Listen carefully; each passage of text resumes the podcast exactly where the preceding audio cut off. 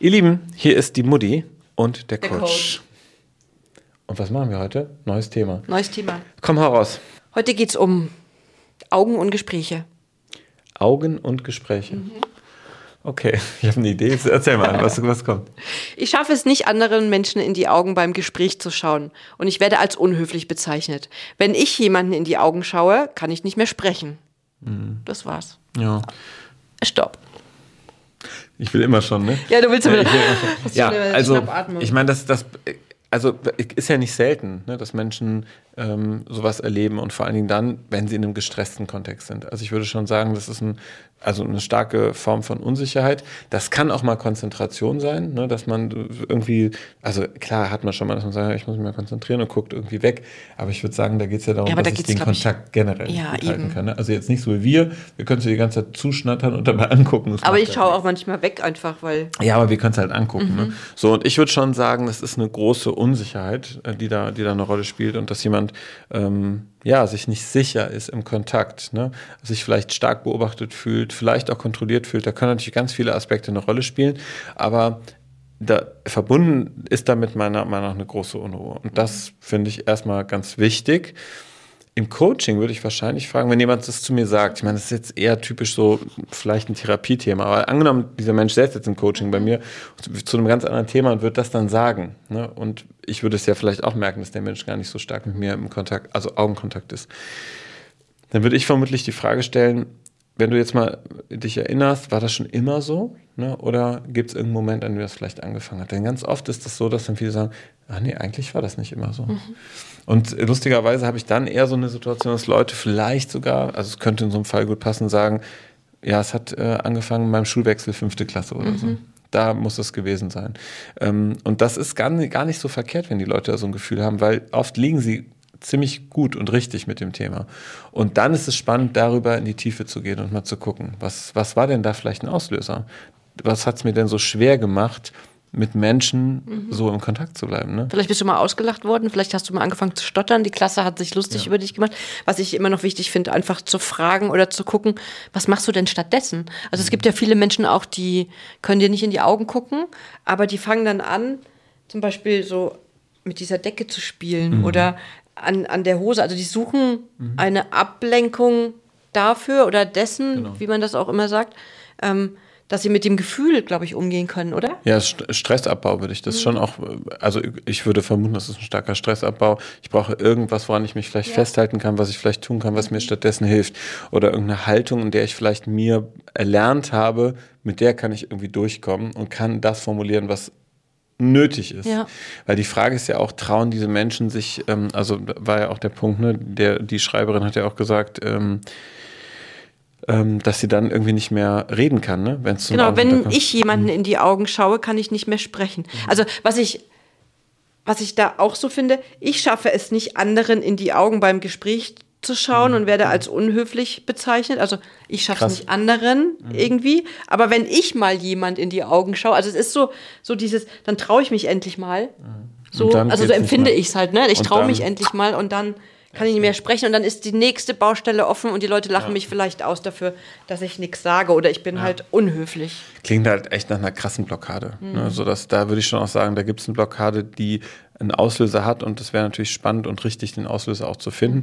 Kann natürlich verschiedene Sachen machen, geht ja auch über Hypnose, ne? kann man gucken. Das ist schon das große Thema Selbstwert. Das gibt es ja auch ganz oft, das kennen Menschen vielleicht sogar noch eher, als das, äh, dass sie das so beim Augen, ähm, dass sie das so äh, benennen würden, ich kann schlecht Leuten in die Augen schauen, dass sie Menschen nicht begrüßen können, dass sie weggucken, ne? dass sie Menschen gar nicht begegnen wollen. Das ist ja auch eine hohe Unsicherheit, also nicht in den Kontakt geraten zu können, weil die Wahrscheinlichkeit, dass du mich ansprichst, scheint ja geringer zu sein, wenn ich abgewendet wegguck, bin, wenn ja. ich zu bin. Und so könnte das natürlich beim Augengucken eben auch der Fall sein. Wenn, wenn ich weniger im Kontakt bin, bin ich vielleicht konzentrierter und kann das formulieren, habe vielleicht weniger Scham, weniger Aufregung, aber die Wahrscheinlichkeit könnte ja vielleicht auch geringer sein, dass du äh, tiefer nachfragst oder ein Gefühl entdeckst. Weil vielleicht entdeckst du, dass ich verunsichert bin, dass ich vielleicht Tränen in den Augen bekomme, dass ich vielleicht nervös bin, dass die Augen sich zusammenziehen und so. Ne? Ähm, das könnte ich mir gut vorstellen, dass das ein Thema ist. Ich, mich würde total der Auslöser jetzt interessieren. Den gibt es sicherlich. Sicherlich, ja. Würde ich total gerne auf Spurensuche gehen. Ähm, das wäre super. Das wäre richtig spannend auch, ja. Aber jetzt unabhängig vom Auslöser selber, du guckst immer schon wieder auf die Uhr, ne? Bist Ja, du mal, gestresst, Herr Benescher? Nee, gestresst bin ich nicht. Ich will nur mal gucken, wo wir liegen. Weil es ist gerade so ein entspanntes Ja, Thema, ne? ne? Finde ich ganz Ja. schön. Ich finde, dass ich den Faden verloren habe. Was habe ich Mhm. denn gerade gesagt? Du hast mich auseinander, auseinandergebracht. Du, du hast, ich habe dich auseinandergebracht, das mache ich ja regelmäßig. Aber das ist eine andere Nummer, da, da reden wir jetzt nicht drüber. ähm, nein, aber ähm, du hast gesagt, du guckst immer auf die Uhr.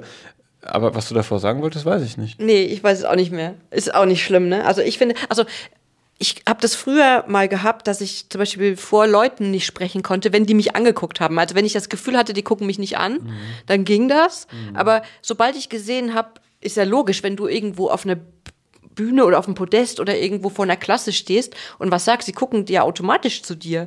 Aber allein das Bewusstsein dessen, dass sie mich angeguckt haben, ich habe dann einen Blackout in meinem Kopf gehabt. Vielleicht ist das ja auch so eine Art Blackout. Das kann schon sein, ne? aber in der Regel spricht es halt für eine Blockade. Es Mhm. gibt ja immer einen Auslöser für so ein Thema. Und ich kann mich erinnern, als wir uns kennengelernt haben, lustigerweise war das auch noch stärker so. Du, ja. Ach. Ja. Also habe ich nämlich am Anfang auch immer gedacht, ach guck mal, du hältst gar nicht so stark den Kontakt und bist immer wieder auch weg. Mhm. Und warum auch immer das so ist, ich glaube ehrlich gesagt, also jetzt in der Phase, in der wir uns kennen, würde ich sagen, hast du ganz, also bist du mehr in die Beziehung gegangen, nicht in unsere, sondern in deine, so in, ne? Mhm. Ja. in deine eigene Sicherheit, weil du hast, glaube ich, ein paar Dinge für dich getan, die wichtig und richtig waren. Ja, ich habe mich die letzten Jahre unfassbar entwickelt, also auch mental entwickelt und auch ähm, mich erstmal gefragt, was will ich überhaupt in meinem Leben? Ich meine, dafür musste ich erst 40 werden aber oder so. mal, wenn du die Frage nicht beantwortet hast Ja. und Leute gucken dich an und wollen vielleicht von dir was wissen, genau zu der Frage, ja, aber was ist denn deine persönliche Haltung und deine Meinung dazu? Ne, das ist, also es ist schon ein Stress dann bei dir gewesen. Ja, ja, total. Das ist ja auch Stress. Vor allem nimmst du das ja auch überall mit hin. Ja. Und es prägt ja auch so. Ne? Aber wenn du jetzt, also du weißt ja jetzt den Auslöser, die Ursache nicht, Mhm. warum das so ist. Und trotzdem wollen wir ja auch ähm, dem oder derjenigen, ach, schreibt mal nur ein M oder ein W für männlich, weiblich oder divers. Oder D für Schreibt divers, ja. einfach das dazu, dass wir euch irgendwie, weil es ist immer schwierig zu sagen, er oder sie. Ähm, aber ist jetzt einfach so. Ist ja auch nicht schlimm, ne? Also wenn Mhm. ihr wollt, macht MWD und dann Alles drei ist auch schön. alles drei. ist- Nein, nicht alles drei auf einmal. Das wäre aber auch gut. Ja, aber was wir mit auf den Weg geben können, willst du wissen, ne? Also, ich, ich würde schon sagen, man kann das natürlich üben. Und was, womit ich, glaube ich, anfangen würde, ist, dass ich mich vor den Spiegel stelle und mir selber in die Augen gucke und anfange zu reden. Das wäre das Erste, was ich tun würde. Und immer dann, wenn ich das mache und Stress bekomme, halt mal fest, würde ich was tun, Jan? Klopfen. Klopfen. Und zwar schnell meine Beine rechts und links, so wie ich das hier gerade mache, weil das hilft. Hier spreche ich doch. Hält sie mir. Ist ja auch verrückt. Ne? Sie hält das Mikro an mein Knie anstatt an meinen Mund. Naja, das ist auch, müssen wir gleich auch noch besprechen. Also ihr könnt schnell klopfen, weil das, was wir dann tun mit dem Klopfen, ist, dass wir unsere Gehirnhälften beruhigen. Ja, das heißt, also nicht unsere Gehirnhälften, sondern eigentlich unser Stresszentrum beruhigen. Das machen aber macht unser Gehirn, weil es sozusagen rechts und links aktiviert wird. Das ist eine. Technik. Das ist eine Technik, genau, aus dem EMD, also das nennt man EMDR, es kommt aus der Traumatherapie. Ist jetzt viel zu weit gegriffen, aber das hilft dann in dieser Situation ein bisschen Ruhe zu finden, wenn ich erstmal nur lerne vom Spiegel, mich anzusprechen und vielleicht mit mir zu sprechen. Keine Sorge, ich meine nicht Selbstgespräche dauernd zu führen, sondern zu schauen, wie ist denn überhaupt meine Reaktion? Wie wirke ich denn, wenn ich selber gucke?